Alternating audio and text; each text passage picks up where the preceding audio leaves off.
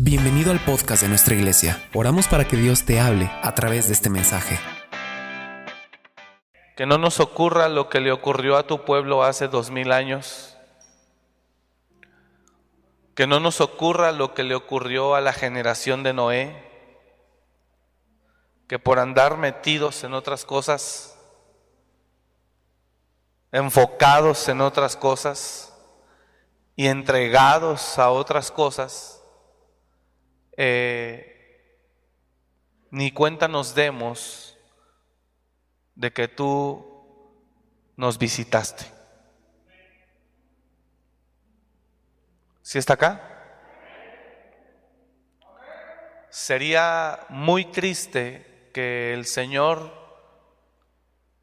haya venido a visitarte, tu hogar, tu casa, y que tú no te hayas dado cuenta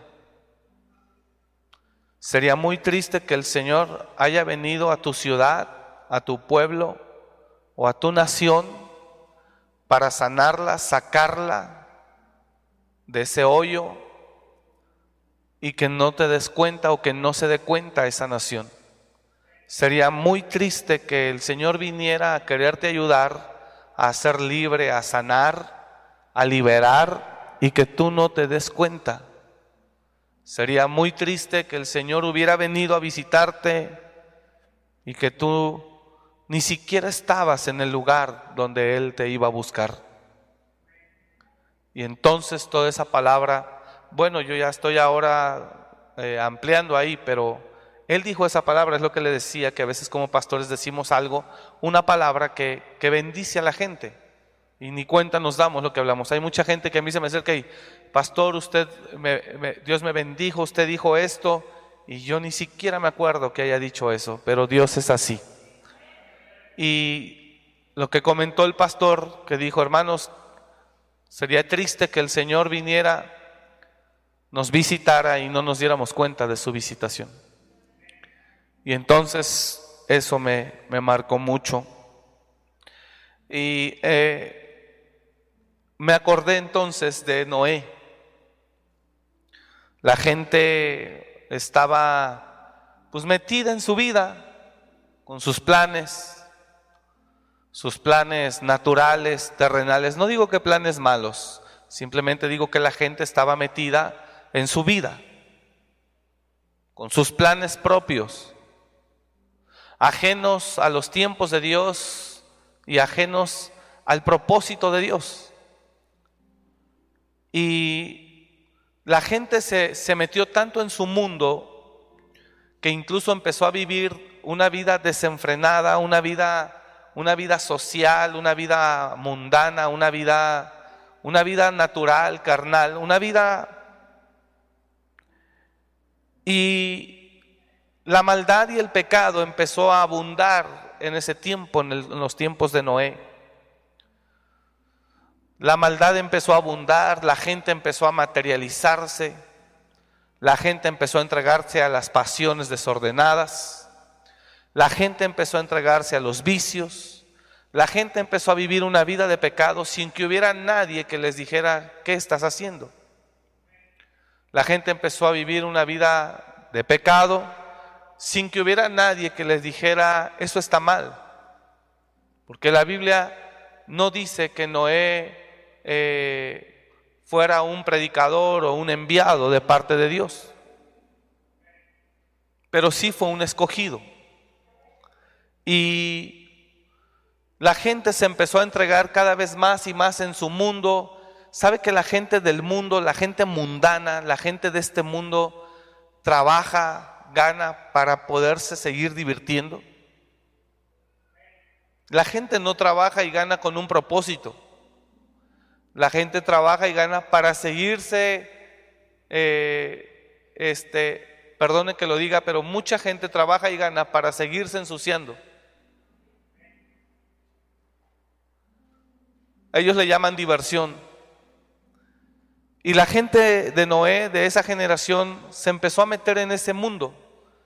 Andaba más y más en pecado, en libertad, y no había quien les dijera que eso estaba mal. No quisieron oír a Dios. Entonces llegó un tiempo en el que el Señor visitó esa generación. Pero el único que lo podía oír y el único que tenía la fe para creerle era Noé. Para poder tener un encuentro con Dios se necesita tener la capacidad de oírlo y de creerle. Y Noé, diga conmigo, Noé era el único de toda esa generación que no se contaminó. Si usted es una persona demasiado mundana, que anda demasiado en las cosas, usted no podrá oír a Dios. Y Noé fue un hombre que él se guardó en medio de esa generación. Y el hombre seguía metido en su mundo, pasándola bien, de fiesta, Jesús fue el que lo mencionó, que la venida del Hijo del Hombre sería como los días de Noé, donde todo el mundo se daba en casamiento, todo el mundo andaba enfocado en lo terrenal, como muchos así andamos, enfocados en lo terrenal, ignorando ignorando el reloj de Dios, el reloj divino, el reloj profético, ignorando lo espiritual. Entonces, profundizando ya en todo esto, Dices, qué triste sería que un día el Señor te dijera, Omar, en el 2018 o 2019 o 2020, yo te visité, pero tú no te diste cuenta.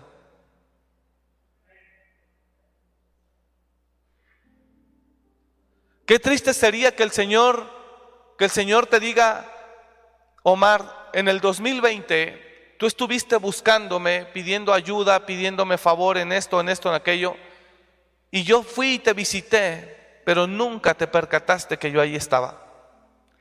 Y fui para ciertamente ayudarte por el clamor que tú levantaste contra mí.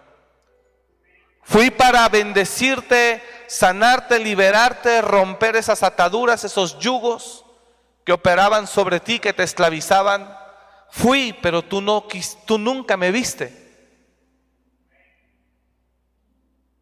¿Está comprendiendo? Y qué triste sería que el Señor nos pueda decir, Morelia, te visité en el 2020, pero nunca te diste cuenta. Quiero expresar aquí lo siguiente y profundizando más en este mensaje. ¿Qué ocurre cuando hay una visitación del Espíritu Santo? La visitación es un tiempo. Es lo mismo que cuando usted visita a una persona por dos, tres, cinco, quince días, veinte días, un mes. La visitación de parte de Dios es durante un tiempo.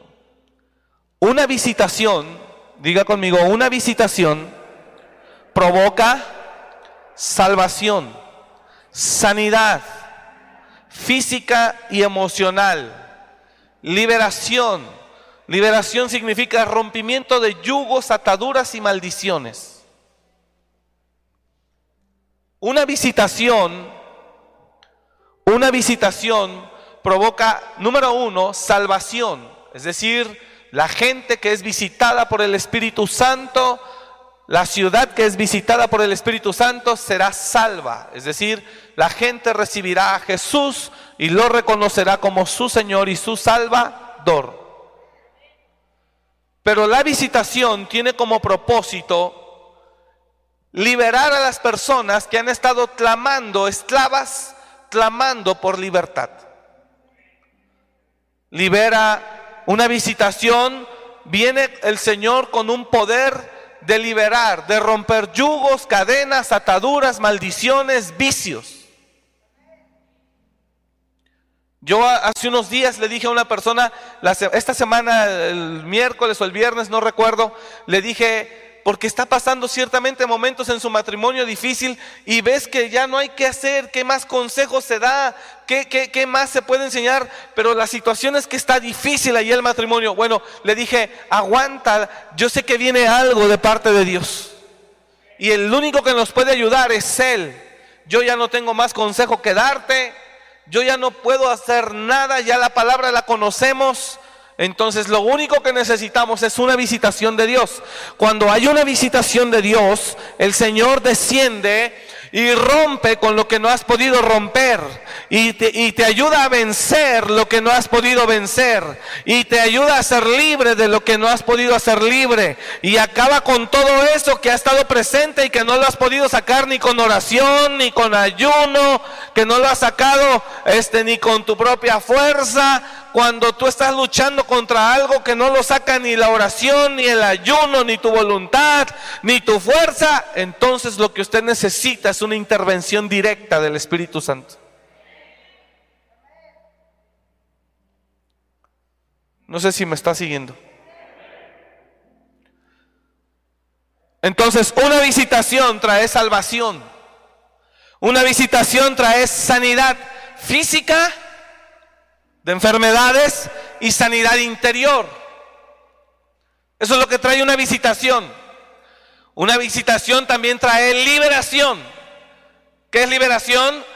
Eh, este, rompimiento de ataduras, de cadenas, de yugos, de vicios, de maldiciones. Eso es lo que trae una visitación. Un quebrantamiento de toda obra demoníaca. Es decir, cuando Jesús vino, cuando Jesús vino hace dos mil años, eso es una visitación encarnada de Dios. ¿Y sabes qué provocó? Dice él, para deshacer las obras del diablo. Cuando el hombre es incapaz, yo estoy profundizando en esa palabra que soltó y marcó. Cuando el hombre es incapaz de poder vencer al enemigo con las armas que se nos han entregado y tenemos poca fuerza, y no podemos romper, liberarnos de esas ataduras, de esas ligaduras, de esos yugos. Y no podemos romper la maldición del pecado y tantas cosas. Y cuando la iglesia lo anhela, pero no puede, entonces lo único que puede ocurrir aquí es que haya una intervención directa del Espíritu de Dios. No sé, usted no me está entendiendo, no me estoy explicando. Encuentras tú, a, encuentras tú a la persona que tiene problemas de homosexualismo, que está luchando por no caer, por y de repente está luchando, pero cuando viene una visitación, esa visitación lo hace vencedor.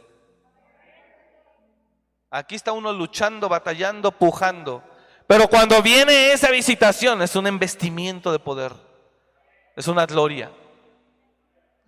Entonces, una visitación de Dios, partiendo de lo que Jesús dijo, mas para esto apareció el Hijo del Hombre, para deshacer las obras del diablo.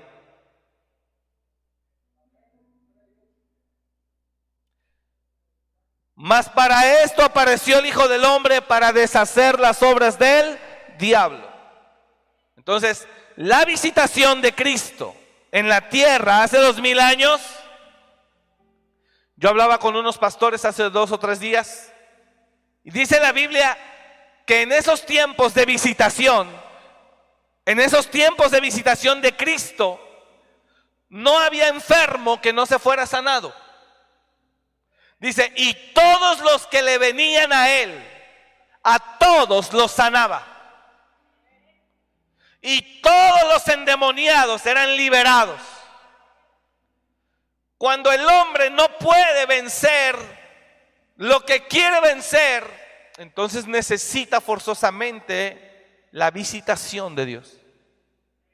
Y cuando tú en tu matrimonio dices, es que ya no más hay que hacer, ya sé todo, ya, ya nos dijeron todo, ha habido todo, entonces usted necesita únicamente una visitación del Espíritu. ¿Está entendiendo ya lo que es una lo que lo que representa una visitación? Entonces, una visitación, diga conmigo, una visitación es salvación. Cuando hay una visitación, ponga atención aquí, por favor. Cuando llegue el tiempo de la visitación, tu familia inconversa será salva. Es como cuando llegan los días de buen fin, que hasta el que no tiene compra. Cuando llegue la visitación, aún tu familia que no quiere nada, será alcanzada. Porque voy a terminar, no he terminado de, darle el significado de lo, de lo que representa una visitación. Una visitación representa atmósfera y una visitación representa avivamiento. Cuando hay un tiempo de visitación, la gente entra a los santuarios y se sana. Cuando hay un tiempo de visitación, la gente entra a los santuarios y se libera. Cuando hay un tiempo de visitación, la gente entra a los santuarios eh, y profetiza y habla lenguas. Cuando hay un tiempo de visitación, es la gloria en la tierra que está de visita.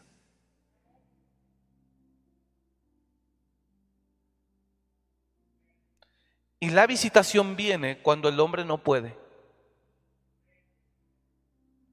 Que quiere ser libre pero no puede.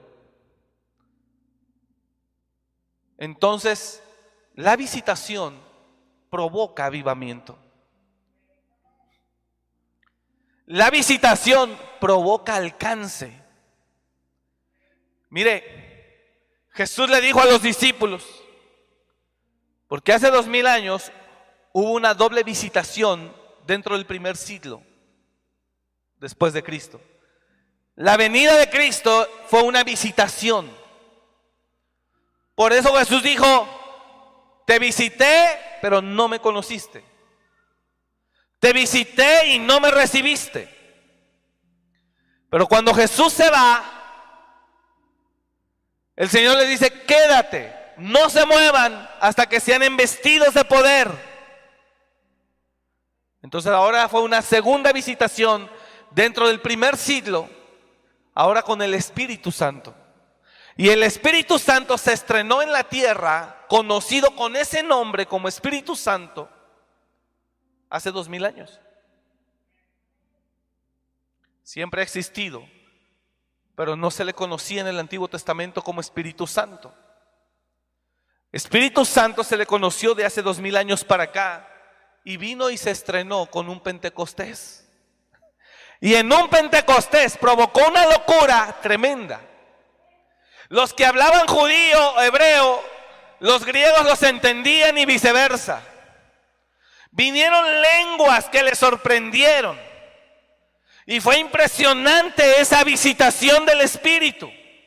Y cuando hay una visitación, va a haber una gloria en la tierra permanente durante esa visitación para ayudarle a los evangelistas, a los pastores, a los que estamos aquí queriendo establecer el reino de Dios, para ayudarnos a penetrar, alcanzar y anunciar con gloria y poder el Evangelio. ¿Me está escuchando? Entonces, cuando vino la visitación segunda dentro de ese mismo siglo, la primera con Jesús, pero la segunda con el Espíritu Santo, y que fueron investidos de poder, los apóstoles bajo esa visitación, bajo esa gloria, predicaban y Pedro predicó y se convirtieron tres mil y luego cinco mil y vamos, hay un, hay un poder de alcance impresionante y aumentaba el número de discípulos, de, discípulos, de gente, aumentaba en la pasión, el interés por la obra de Dios. Mire hermano, cuando venga esa visitación usted va a volver a ver a cristianos que se fueron hace 10 años.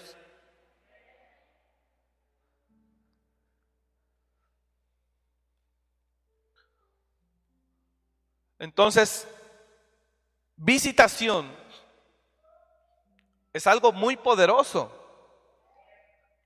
Aclaro, cuando estoy hablando de visitación, no estoy hablando de la segunda venida de Cristo. Jesús no va a venir hasta que no venga un avivamiento primero. Y no viene un avivamiento primero hasta que no venga una visitación. Y ahí es donde usted y yo podemos chafear. Porque puede venir la visitación de Dios. Vamos, dígale al lado, puede venir la visitación de Dios. Y tú perdido en los asuntos del mundo.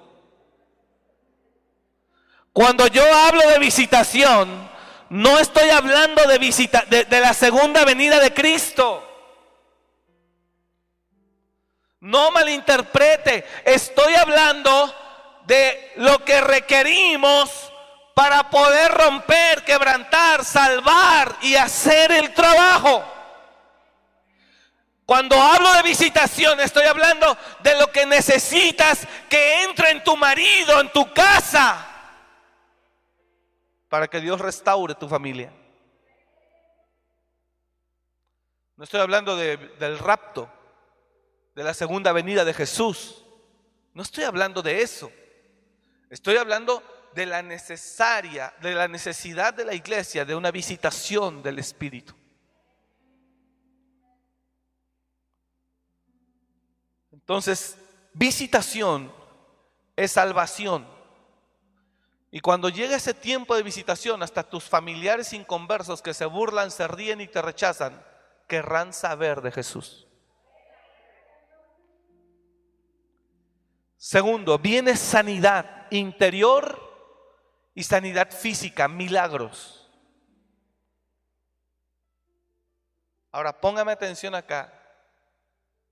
Una visitación no se le atribuye a ningún ministro, a ningún ministerio. Una visitación es un manto de gloria del Espíritu Santo sobre la, la, ciudad, nación o sobre el continente que Él quiera visitar. Y ahí en, los, las visitaciones que ha habido a lo largo de la historia, muchos ministerios se han colgado esa fama. ¿Sabe cuántos se pelean por decir que Almolonga fue, entró en ese avivamiento por él o por ella? No, que Mariano Rizcaché, no, que esto, no, que el otro. Almolonga es una ciudad pequeña de Guatemala, donde de repente empezaron a crecer frutas de un tamaño enorme. Nosotros conocemos Almolonga. Conocemos Almolonga, fuimos a una ciudad llamada Quetzaltenango a ver a una pastora de la familia de las iglesias y, y, Almolonga está a 10 minutos, a 10 minutos de Quetzaltenango. Y fuimos. Y, y Almolonga es una, es una ciudad no grande, de 20 mil personas, donde se dice que se cerraron bares, se cerraron cantinas y todo comenzó con, con la restauración de un borracho y de repente las tierras empezaron a dar zanahorias de este tamaño. Y sí, nosotros vimos ahí frutos muy grandes. Se ve, usted va por la calle y usted ve los, los sembradíos, las parcelas, con frutos enormes, unos coliflores así grandotes. Y tú dices, ¿qué es eso? Es que el Señor visitó y bendijo esa ciudad. Mire hermano, si Dios quisiera, él hace que toda una ciudad doble rodilla. Así. Pero no falta el, el ministerio que se atribuye la visitación. No la visitación, sino que por su unción fue eso. Dice Dios, no, es tu unción, nunca hiciste nada. Nunca lograste nada. Fue el tiempo de la visitación. Está, está escuchando acá. Entonces, la visitación no es atribuida a ningún ministerio. Si hay ministerios que de manera local, interna, les concede Dios avance, avivamiento, crecimiento. Porque Dios se agradó de ellos, porque cuidaron el corazón, porque en verdad le están dando la gloria a Dios. En fin, pero una visitación trae salvación, sanidad, liberación, sanidad interior y sanidad física. Liberación de rompimiento, cadenas, ataduras, maldiciones y yugos, ligaduras. Rompe con lo que no has podido romper. Una visitación trae llenura y quebrantamiento del Espíritu. Es cuando la gente bajo una visitación queda tirada, solo adorando su nombre. Perdóneme la palabra, babeando, postrada, derribada, tirada, siendo como nada delante de Dios, que solamente le dice, oh, tú eres santo, no hay otro, porque hay una gloria, una presencia en ese lugar que tú estás totalmente invadido por el Espíritu de Dios y no paras de llorar, de adorar, quedas tirado, quebrantado. Y viene, eh, y quiero decirle esto, hermano, yo estoy seguro que viene un tiempo de visitación. Porque muchos estamos anhelando su favor. Muchos necesitamos su intervención en nuestra vida. Muchos, dije muchos necesitamos. Yo no sé aquí cuántos, pero yo sí. Muchos necesitamos intervención de Dios en nuestra vida, en nuestro hogar, en nuestros hijos, en nuestra familia, en nuestro matrimonio. Muchos necesitamos eso. En la visitación, tus hijos que no querían nada de Dios los tocará y van a predicar y van a hablar lenguas y van a profetizar. En la visitación los jóvenes van a venir llenos del Espíritu. Votarán Facebook, votarán Instagram, votarán las selfies, votarán mugrero y medio, votarán eso. Vendrán, adorarán y alabarán y servirán al Rey de Gloria porque la visitación provoca todo eso. La visitación provoca todo eso. Ahorita no les quitas el Facebook con nada. Ayer yo estaba de viaje y me habla una persona que su hijo de 14 años está encerrado en el cuarto, no quiere verla, que se largue, que no sé qué, porque le quitó el celular. Y aquí voy a estar y no me vas a sacar, yo no voy a ir a la iglesia, le dijo. Yo no voy a ir a la iglesia, yo no voy a ir a la iglesia y no me vas a sacar y no me vas a sacar. Después creo que se complicaron las cosas más noche, yo estaba ocupado, yo no pude, no pude ver los mensajes, de hecho no vi mensajes, yo ya llegué muy de madrugada y este, no vi mensajes, llegamos muy cansados o llegué muy cansado, en fin, y ahora que oigo el mensaje dice que ella le pidió el cargador, no sé qué, y se agarraron ahí y él llamó a la patrulla, ahora hasta allá la mamá ya la llevaban a la cárcel. Pero cuando llega visitación, toda rodilla se dobla.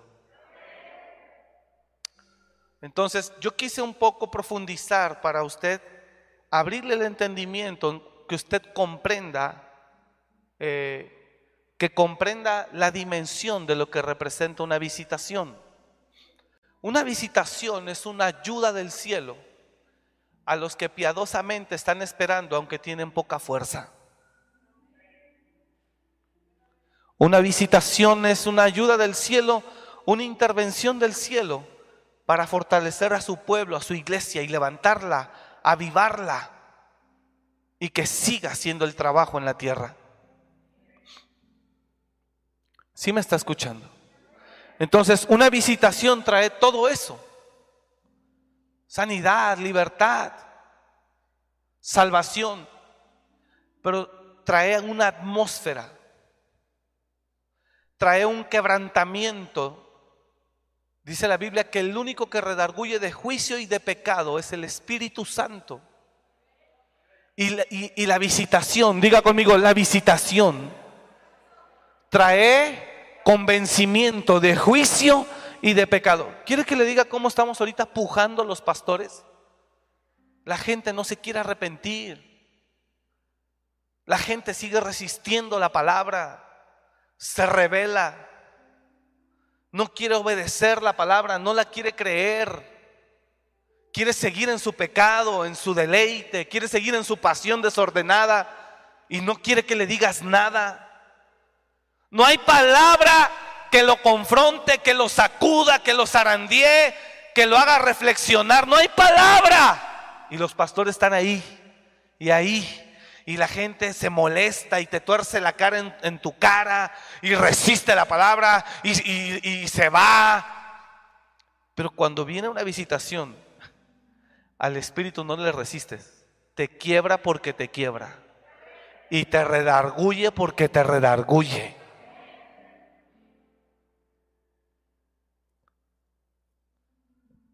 Entonces una visitación trae, para entrar al mensaje, una visitación trae quebrantamiento porque trae una atmósfera que no puedes resistir. Y cuando esta atmósfera está permanente porque está de visita, todo el que viene la percibe. Todo el que viene. Ahora, aquí hay dos cosas. Número uno, yo le pido a Dios una intervención de Él, una visitación, para que acabe con tanta indiferencia, rebeldía de los que dicen ser cristianos. Porque yo sé que decimos ser cristianos, pero no nos gusta que nos digan que somos rebeldes y soberbios. Pero lo somos. Yo sé que no te gusta, te gusta que te digan que eres cristiano, pero no te gusta que te digan que eres rebelde y soberbio. Pero perdóneme que lo diga, pero es la verdad. Eso es lo que somos.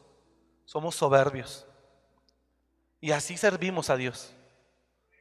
Con una rebeldía y una soberbia del tamaño del mundo.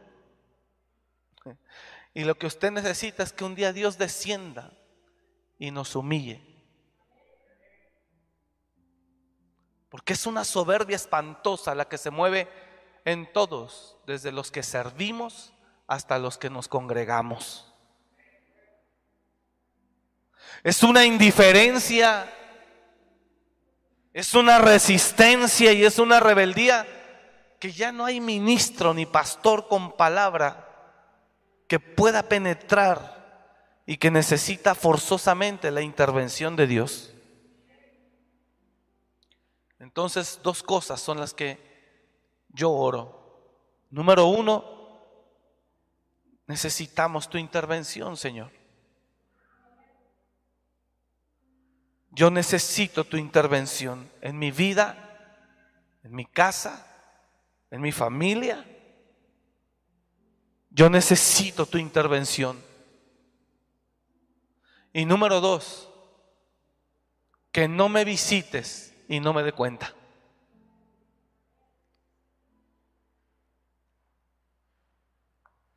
¿Está acá?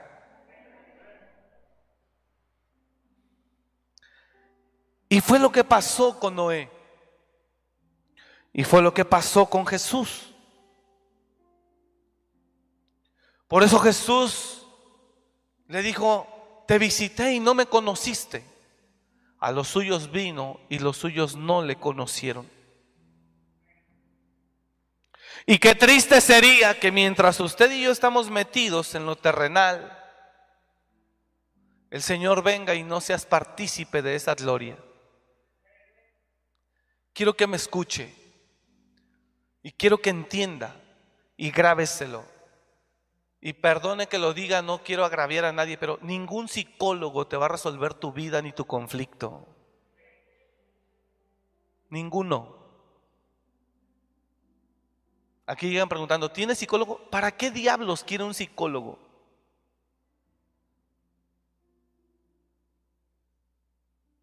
Ningún psicólogo, ni terapeuta, ni nadie te va a resolver tu conflicto ni tu necesidad. Ningún consejero. Deja de buscar lo que necesitas aquí porque no lo hay. Y cuando digo aquí no me refiero en la iglesia, me refiero en el mundo. El que tiene tu sanidad, tu libertad, el que tiene la respuesta, el que tiene el antídoto, el que tiene lo que necesitas, es Dios únicamente.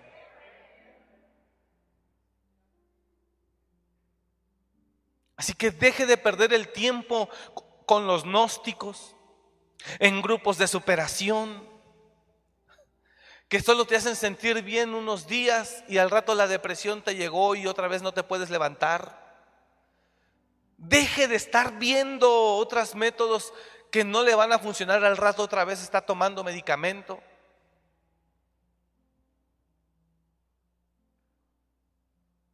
Usted necesita la intervención de Dios y punto.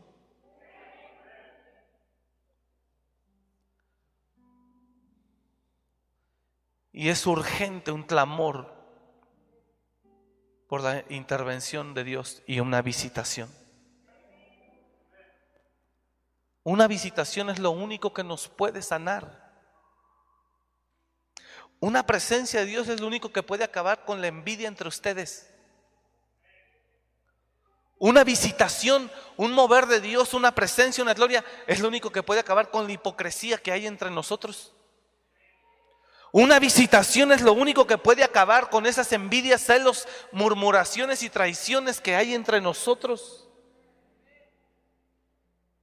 Porque de que hay falsedad y mucha, la hay.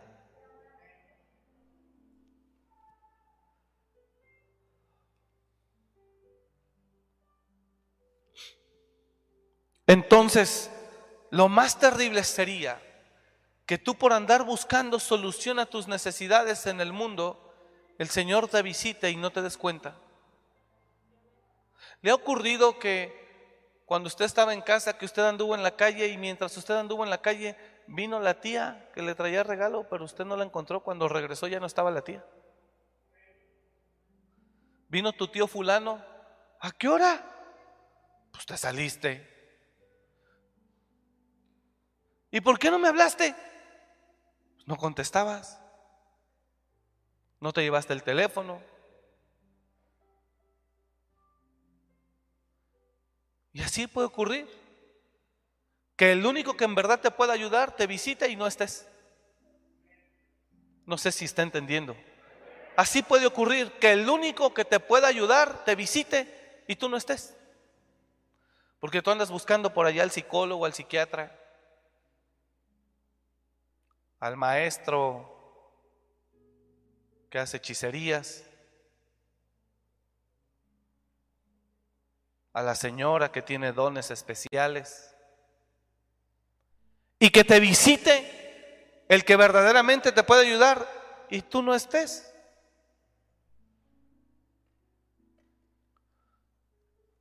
Yo creo que eso sería una tragedia. Que el único que pueda ayudarte venga y no te encuentre. Te encontró afanado, doblando turno. Te encontró metido en lo terrenal. ¿Sabes que así vino Dios en los tiempos de Noé? Así vino Dios. Y mientras el arca se estaba construyendo, unos lo ignoraban, se burlaban, no le prestaban interés ni atención, es más, decían que estaba loco, como un barco en un lugar donde no había agua. Y ellos seguían en su mundo. Cuando el arca estuvo terminada, bueno, ni cuenta se dieron que los animales empezaron a entrar. ¿Dónde estarían? ¿Dónde estarían? Que ni siquiera cuenta se dieron de que los animales entraban. Más entendidos los animales, ¿no? Como Dios nos lo enseña. Tremendo.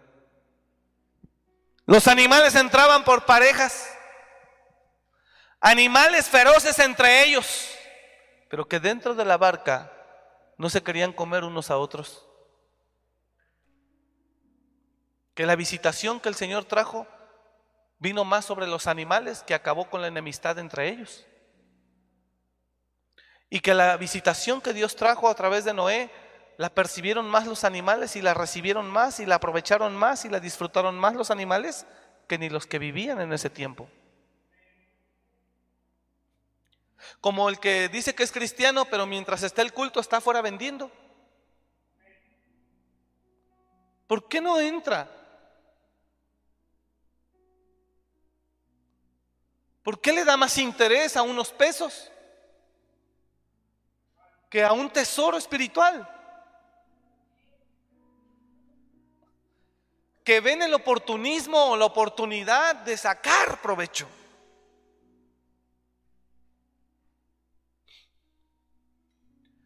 que se olvidan de su verdadera necesidad espiritual.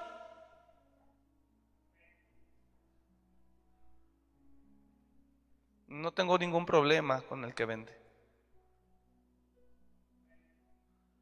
Y entonces vinieron los animales a la barca, pero la gente, ¿dónde estaba? Y entró el último animal, la última especie, y el Señor cierra la puerta. Y cuando Dios la cierra, no hay quien la abra. ¿Está acá? Y cuando cerró la puerta, se acabó. Señor, mi matrimonio ya no aguanto. Te visité, pero no, nunca te diste cuenta. Señor, mi hijo, fui, fui, pero nunca te diste cuenta. Señor, ya no quiero esta vida.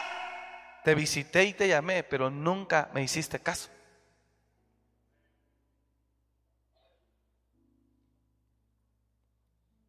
Última característica de una visitación, es un tiempo. Es un tiempo. Por eso dice la Biblia, buscad a Jehová mientras pueda ser hallado. Es un tiempo. La visitación es un tiempo. Como cuando el ángel descendía en el estanque de Bethesda de tiempo en tiempo. Y cuando las aguas se agitaban, el primero que caía, ¡pum! Dice la Biblia, de lo que fue, de lo que estuviera enfermo, quedaba sanado. De lo que fuera. Impresionante, ¿no? Esa garantía de Dios. Impresionante la garantía de Dios en el estanque de Bethesda, que de lo que estuviera enfermo, el primero que tocase el agua quedaba sano, de lo que fuera, loco, paralítico, lo que fuera.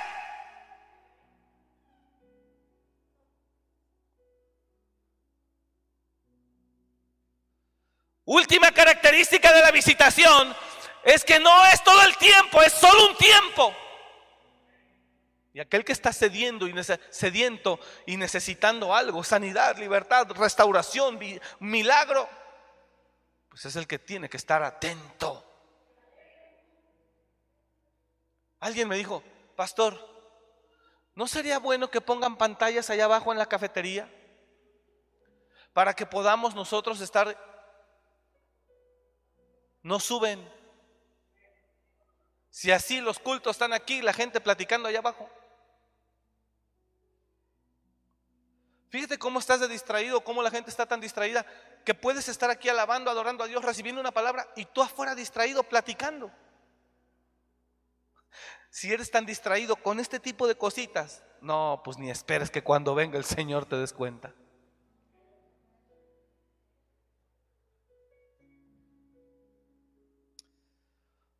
Oh Jesús, si está aquí?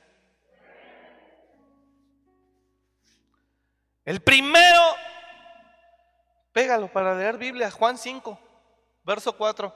El porque un ángel descendía de tiempo en tiempo al estanque y agitaba el agua. Y el que primero descendía al estanque después del movimiento del agua, mire el verso por favor, porque un ángel, o sea, no era un pastor, no era un apóstol ni superapóstol.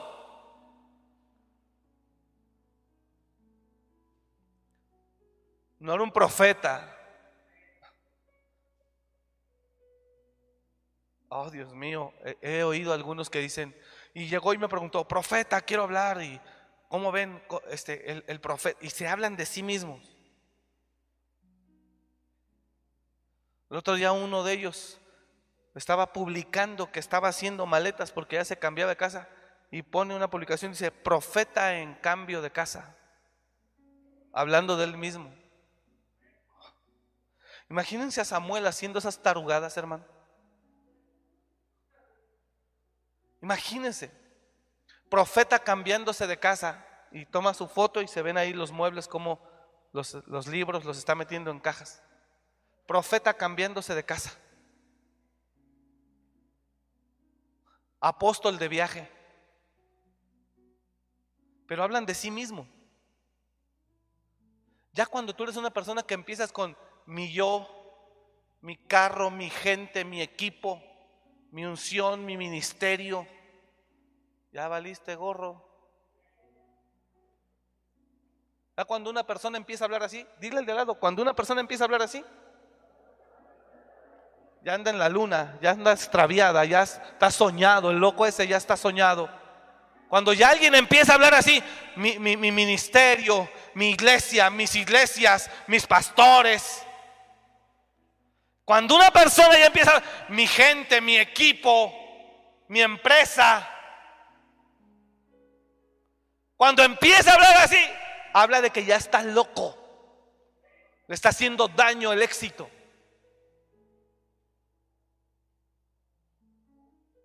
Llegamos una vez a Guatemala, un hombre muy conocido, muy conocido, ha salido en la televisión. Hola, ¿cómo estás? Y había dos hombres del lado del derecho y del lado izquierdo, no eran escoltas. Mira, mis profetas, así. Era de las primeras veces que yo salía a otros países y, no, yo estaba, pues, iba a decir mucho más joven porque ya valió gorros también. Pero yo estaba pues sin experto en muchas cosas. Y lo sigo. Pero cuando él dijo eso, mis pastores, mis profetas, yo acompañaba al apóstol Pedro Cantú. Yo le cargaba la maleta. Entonces yo llegué ahí como el ayudante. Y cuando le dice, hola, ¿cómo estás? Pasa. En un lugar alto, ahí tenía su oficina. Pasa, pasa, ¿cómo estás? Mira, mis profetas, mis pastores. Cuando yo oigo eso, hermano, yo dije, ¿Qué es esto? No estoy exagerando, hermano.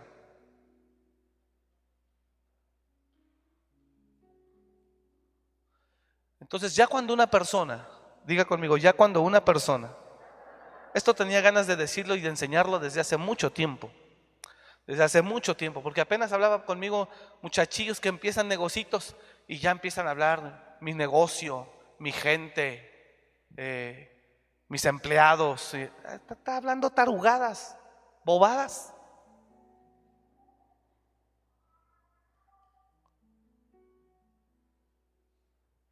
Hay otras formas. Entonces ya cuando uno empieza a hablar así, mi dinero, mi auto, mi casa, mis propiedades, wow. Mi gente, hay muchos que mi gente, mi equipo, y si ejerces apostolado o ministerio apostólico, mis pastores. Ya anda mal. ¿Usted oyó a Jesús hablarlo así? ¿Ha oído a Jesús hablarlo así? Ya la persona ya empieza a, a despegarse o ya se despegó. Entonces, ¿por qué le estoy diciendo esto? Póngame atención, yo ya tengo que terminar, pero tenía muchas cosas más que decirle.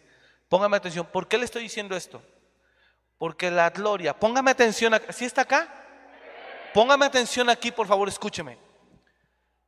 Un poder de sanar, liberar, resucitar a todos, sin excepción, Dios no lo puede confiar a un ser humano aún. Solo se lo confió a Jesús. Por eso se lo tuvo que confiar a un ángel. No sé si me está entendiendo. Solo Jesús decía que todos los que le traían a él los sanaba. Todos. Uno no se le iba. Uno no se le iba a Jesús. Uno no se le iba enfermo, mal. No se le iba. Venía jorobado, se le enderezaba. Cojo andaba, ciego veía, sordo oía, mudo hablaba. Muerto resucitaba, endemoniado lo liberaba. Uno no se le iba a Jesús y hablaba con una certeza que decía, traedlo acá.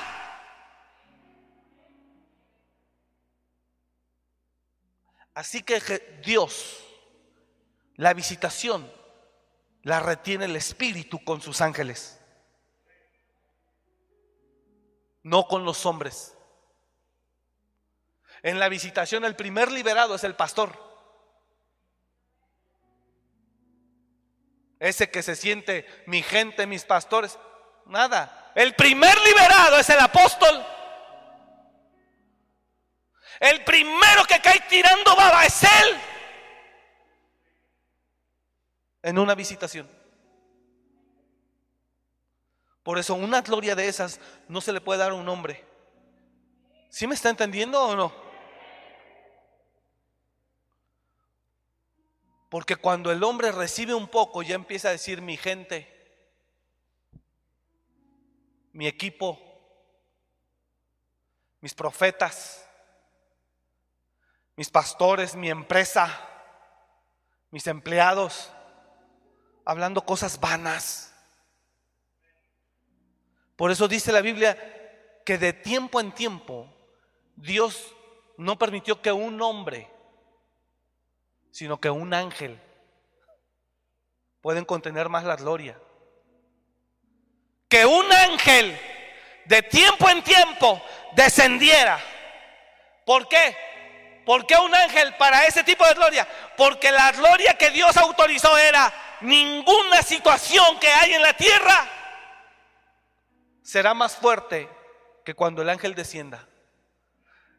Problema, enfermedad, situación que haya en la tierra, cuando las aguas se agiten, el primero que la toque, de lo que tenga, sida, cáncer, diabetes, lo que sea, será sanado. Esa gloria, mire. Hay muchos superapóstoles y superprofetas, no pueden hacer nada con el coronavirus. ¿Dónde está toda esa poderosa unción que decías? A ti si se te pelan de, de, de 100 o de mil, se sanan cinco. ¿Sabe cuánta decepción sale de los estadios donde van personajes que Dios usa en sanidades? ¿Sabe cuánta gente se va decepcionada porque no recibió? Miles. ¿Sabe cuántos sí se sanan? Cienes. Porque el hombre no tiene capacidad para contener una gloria que el Señor le conceda que le diga, todo el que venga a ti, todo será sanado. Por eso se lo dio a un ángel. Y entonces el ángel descendía, agitaba las aguas y sanaba. El que cayera. El que cayera primero sanaba. Esa es una visitación. Es Dios en la tierra. Entonces el tema era, qué triste sería que Él venga y no te des cuenta. Y tú buscando allá en el psicólogo, no. Ah, Jesús. Cuando el psicólogo tiene la vida más desordenada que tú mismo. Tú necesitas la intervención de Dios. Termino. Por eso dice Lucas capítulo 12, verso 15.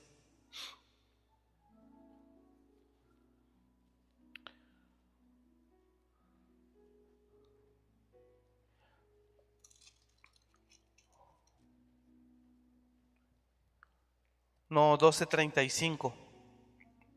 Por favor.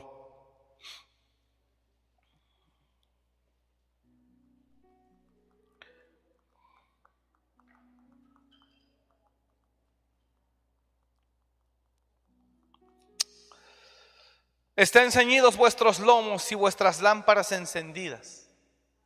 Es una orden que Dios da. ¿Cómo quiere que estemos? Ceñidos vuestros lomos. ¿Sabe qué significa eso? Vestidos y listos. No desnudos. Estén ceñidos vuestros lomos y vuestras lámparas encendidas. Y vosotros, sed semejantes a hombres, sed semejantes a hombres que aguardan a que su Señor regrese de las bodas. Para que cuando llegue y llame, le abran enseguida.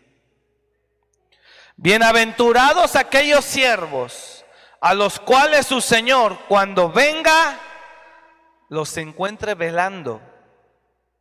De cierto os digo que se ceñirá y hará que se sienten a la mesa y vendrá a servirles. Fíjate, y vendrá a servirles. ¿Será que si alguien te quita eso que a ti te estorba, que tú aborreces, que tú no quieres, te sirvió? ¿Sí o no?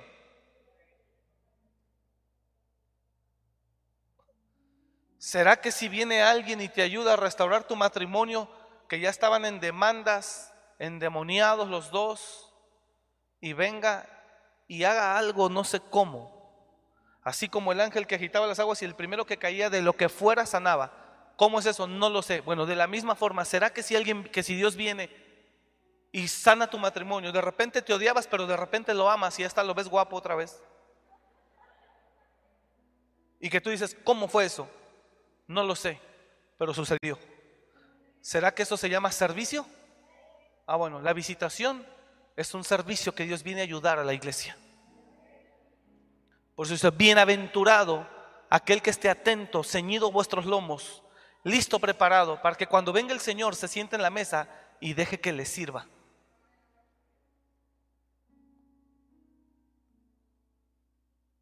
Bienaventurados aquellos siervos a los cuales su Señor cuando vaya, venga, haya velando. De cierto os digo que se ceñirá y hará que se sienten a la mesa y vendrá a servirles. Siguiente verso.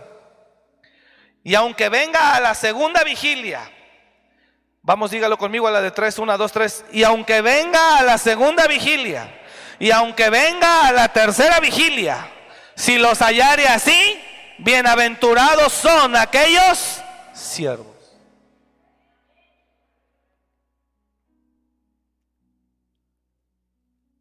Mire hermano, nadie se ofenda por favor lo que voy a decir. Pero usted que está aquí, aquí en la casa del Señor, aquí, aquí, aquí, con todo respeto lo digo, aquí, aquí, aquí, con todo respeto lo digo, yo sé que la gente que nos ve, nos ve de otras ciudades, y no puede estar aquí. Y eso Dios lo entiende. Pero la gente que está aquí sentada, tú, tú, tú, tú, tú, usted, usted que está sentado aquí, corres el riesgo de que un domingo cualquiera el Señor nos visite. Por estar aquí corres el riesgo no fue porque el superpastor Omar oró mucho ahora sí. Se aventó en ayuno siete días. No, no, no. Solo por estar aquí, diga conmigo, solo por estar aquí, corremos el peligro, el riesgo de que de repente, vamos, dígalo, de que de repente Él descienda.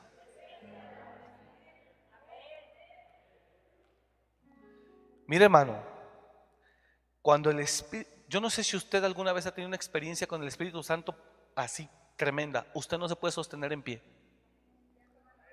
Te tira que te deja tirando baba, quebrantado, se te olvida el glamour, que es glamour ni que nada. Terminas con el moco hasta acá. Cuando hay una embestida de poder de Dios, uh, usted el chongo por acá, pero sano, pero libre, descargado, lo que tal vez por años no ha ocurrido. todos los que están aquí y además no desesperados por ya irse, porque hay esos que, ¿a qué diablos viene?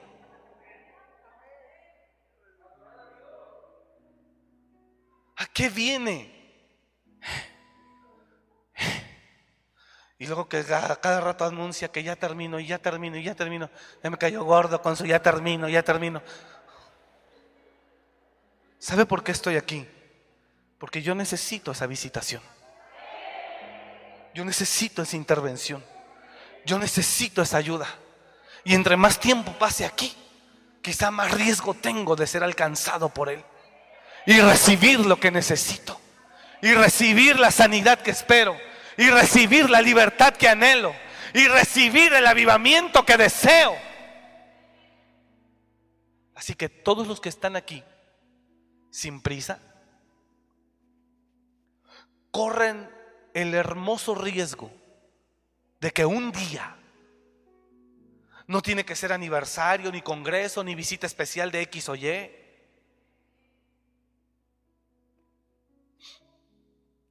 corre el riesgo de que el Señor un día caiga aquí.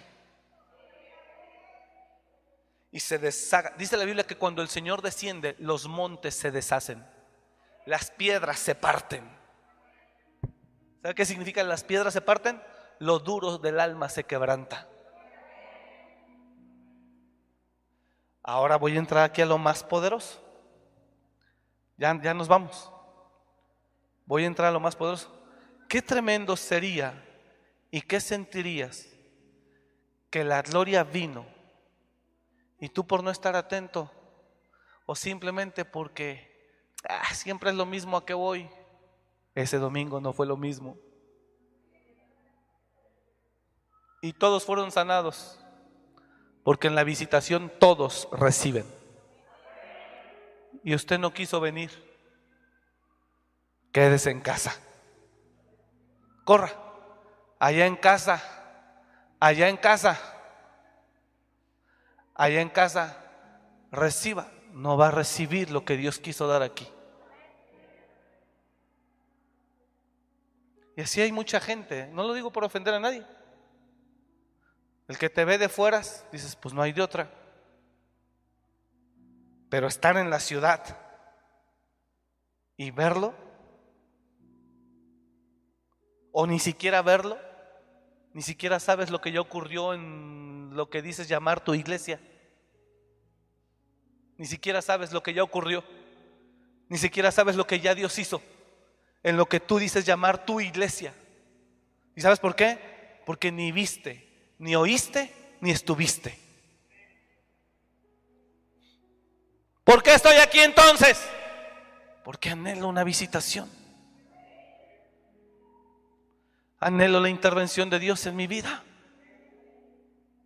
Pero no se trata de anhelarla, se trata de estar en el lugar donde el Señor quiere que estés.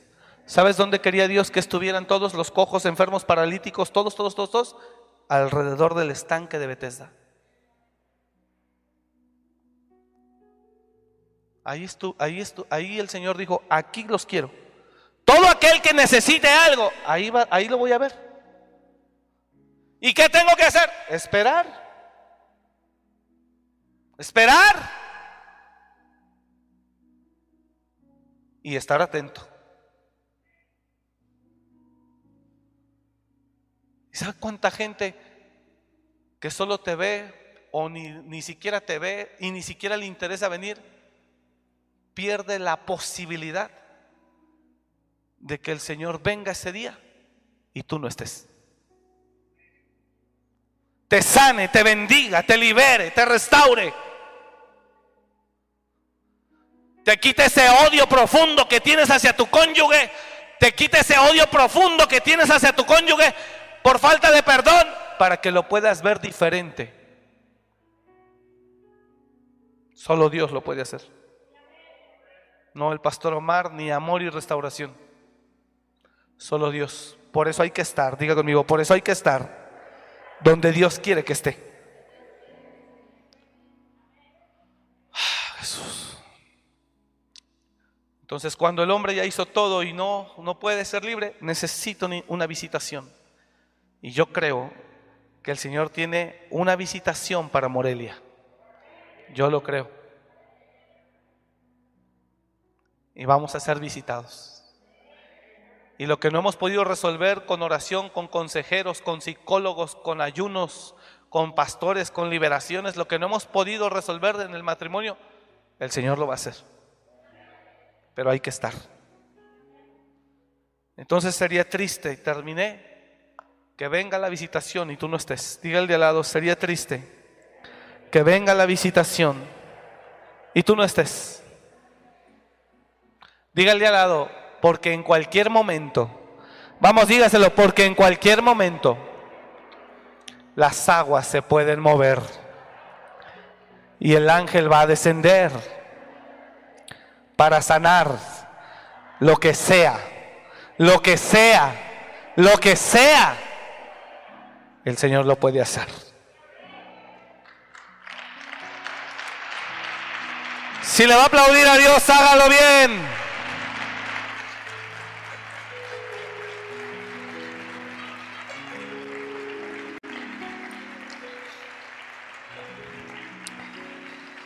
Oh Jesús. Bienaventurados, lo leo y ya, es todo, ya no voy a desarrollar nada más. Bienaventurados aquellos siervos a los cuales su Señor cuando venga halle velando. De cierto os digo que se ceñirá y hará que se sienten a la mesa. Hará y se ceñirá y, hará que se sienten a la mesa y vendrá a servirles. Y aunque venga la segunda vigilia, y aunque venga el segundo servicio o al tercero, y aunque venga la tercera vigilia, si los hallare así, velando, bienaventurados son aquellos siervos. Pero sabed esto, que si supiese el padre de familia a qué hora el ladrón había de venir, velaría ciertamente y no dejaría robar su casa. 40. Vosotros pues, diga conmigo, vosotros pues también estad preparados, porque a la hora que no penséis, el Hijo del Hombre vendrá.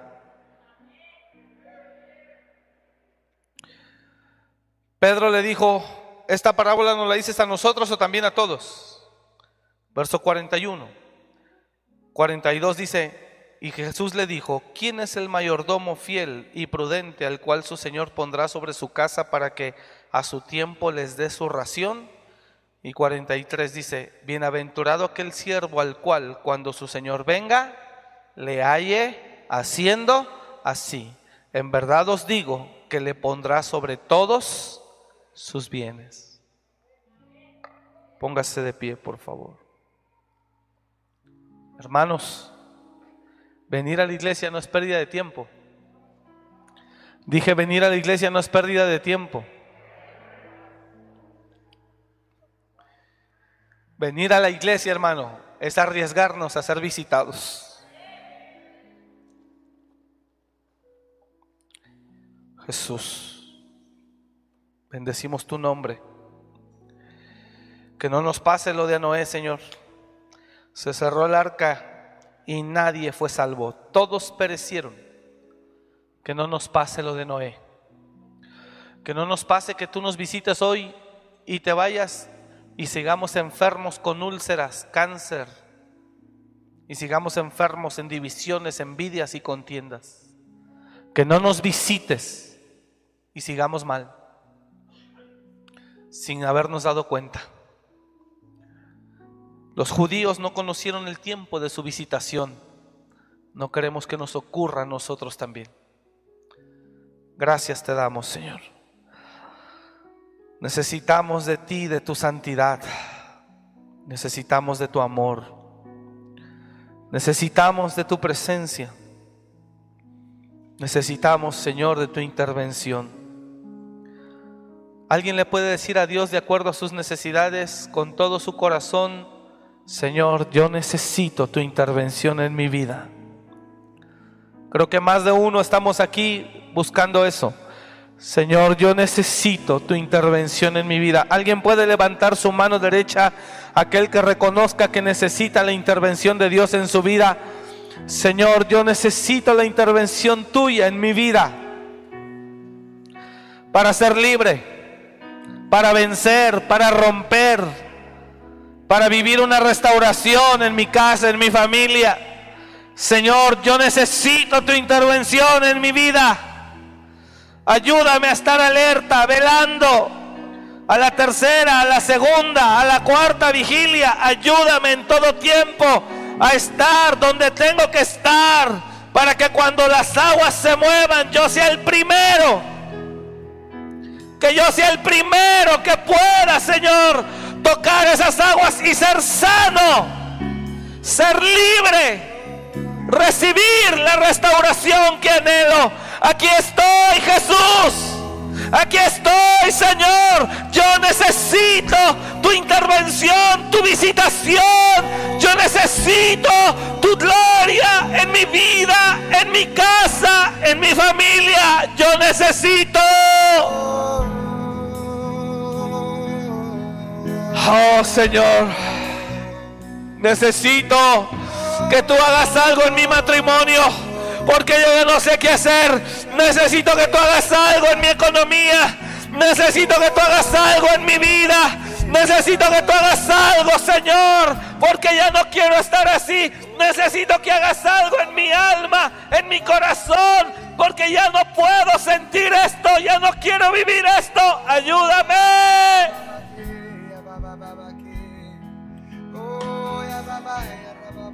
Oh,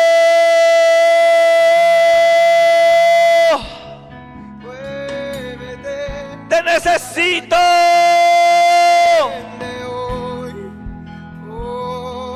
Yo necesito una intervención tuya. Necesito tu visitación. Que me haga libre, que me sane, que me libere, que me salve. Oh, yo necesito tu intervención, Rey de Gloria. Necesito tu intervención, Señor Jesús. Necesito tu intervención, Espíritu Santo. Necesito, Padre, una visitación de tu reino en mi vida, en mi casa, en mi familia, en mi matrimonio, en mi cuerpo. Oh, necesito.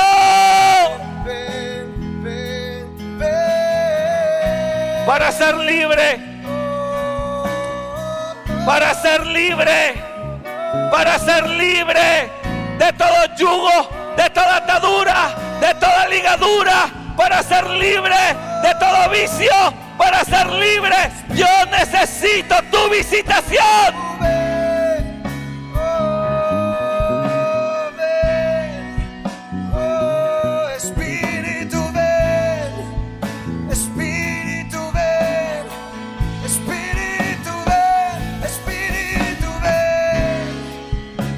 Oh Señor, te necesito. Los muros caerán. Te necesito. Espíritu. Cántico. Oh. Yo necesito. Espíritu ven. Yo te anhelo, te anhelo. Oh Señor. Te necesito. Vamos, solo dígale eso. Solo dígale al Espíritu Santo eso. Te necesito. necesito. Te necesito. Espíritu. Te necesito. Te necesito. Te necesito, Señor. Oh, ven. Ven. Ven.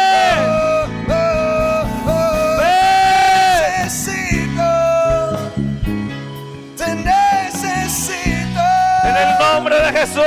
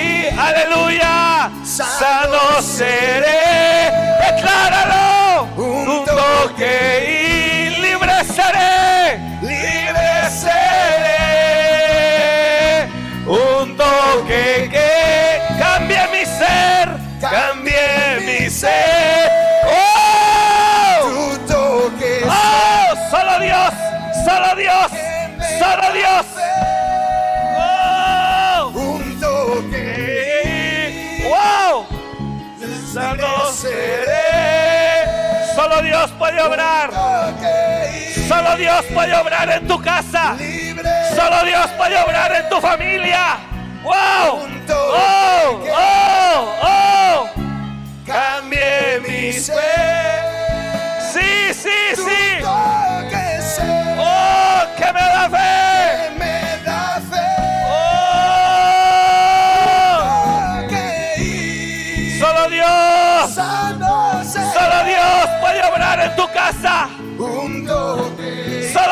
Puede obrar en tu matrimonio. Solo Dios puede obrar en tus hijos. Un toque que cambie. cambie mi ser ¡Oh! tu toque ser Que me da fe. que me da fe Un toque y sano. sano seré un toque Libre. libre seré Un toque que cambie mi ser tu toque ser que me da fe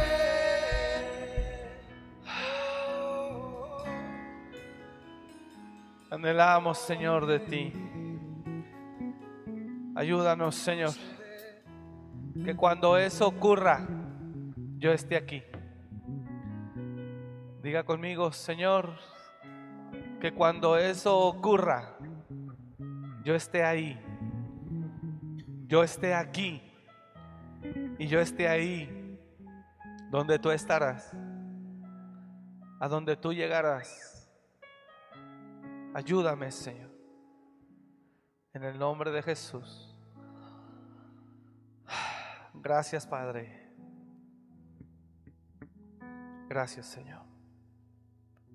Bendecimos tu nombre este día y te doy gracias por cada uno de tus hijos. Bendecimos a cada familia y creemos que solo tú, Señor, nadie más. Aún nosotros no podemos hacer nada por nadie si tú no lo concedes. Todo depende de ti y todo es por ti. Así que aquí estamos, Señor, reconociendo que te necesitamos. Perdóname si he actuado con arrogancia, con soberbia, con altivez. Perdóname, Señor. Si he actuado, Señor, con indiferencia, ignorando que con desinterés, Señor. Perdóname si he actuado con desinterés, ignorando que el día que yo no esté, ese día tú puedes llegar. El día que no estuve, ese día tú visitaste. Y yo pueda, Señor, después de tu visitación, seguir en mi necesidad. No, Señor, ayúdame. Ayúdame que eso no ocurra. Porque yo sé que lo único y mi última esperanza eres tú. Y el último que puede ayudarme en mi casa, en mi familia, en mi matrimonio, eres tú, tu presencia. El único que puede cambiar mi destino, el único que puede cambiar mi- el rumbo de mi vida, eres tú. Ayúdame a estar donde tú quieres que esté y ayúdame a estar, Señor, donde tú estarás, a donde tú llegarás Y que cuando tú visites, ahí esté yo. Y que cuando tú me visites, que cuando tú visites, diga conmigo eso, y, y que cuando tú visites, ahí esté yo, Señor. En el nombre de Jesús. Oh Jesús. Gracias, Señor. Gracias, Padre. Bendigo a cada uno.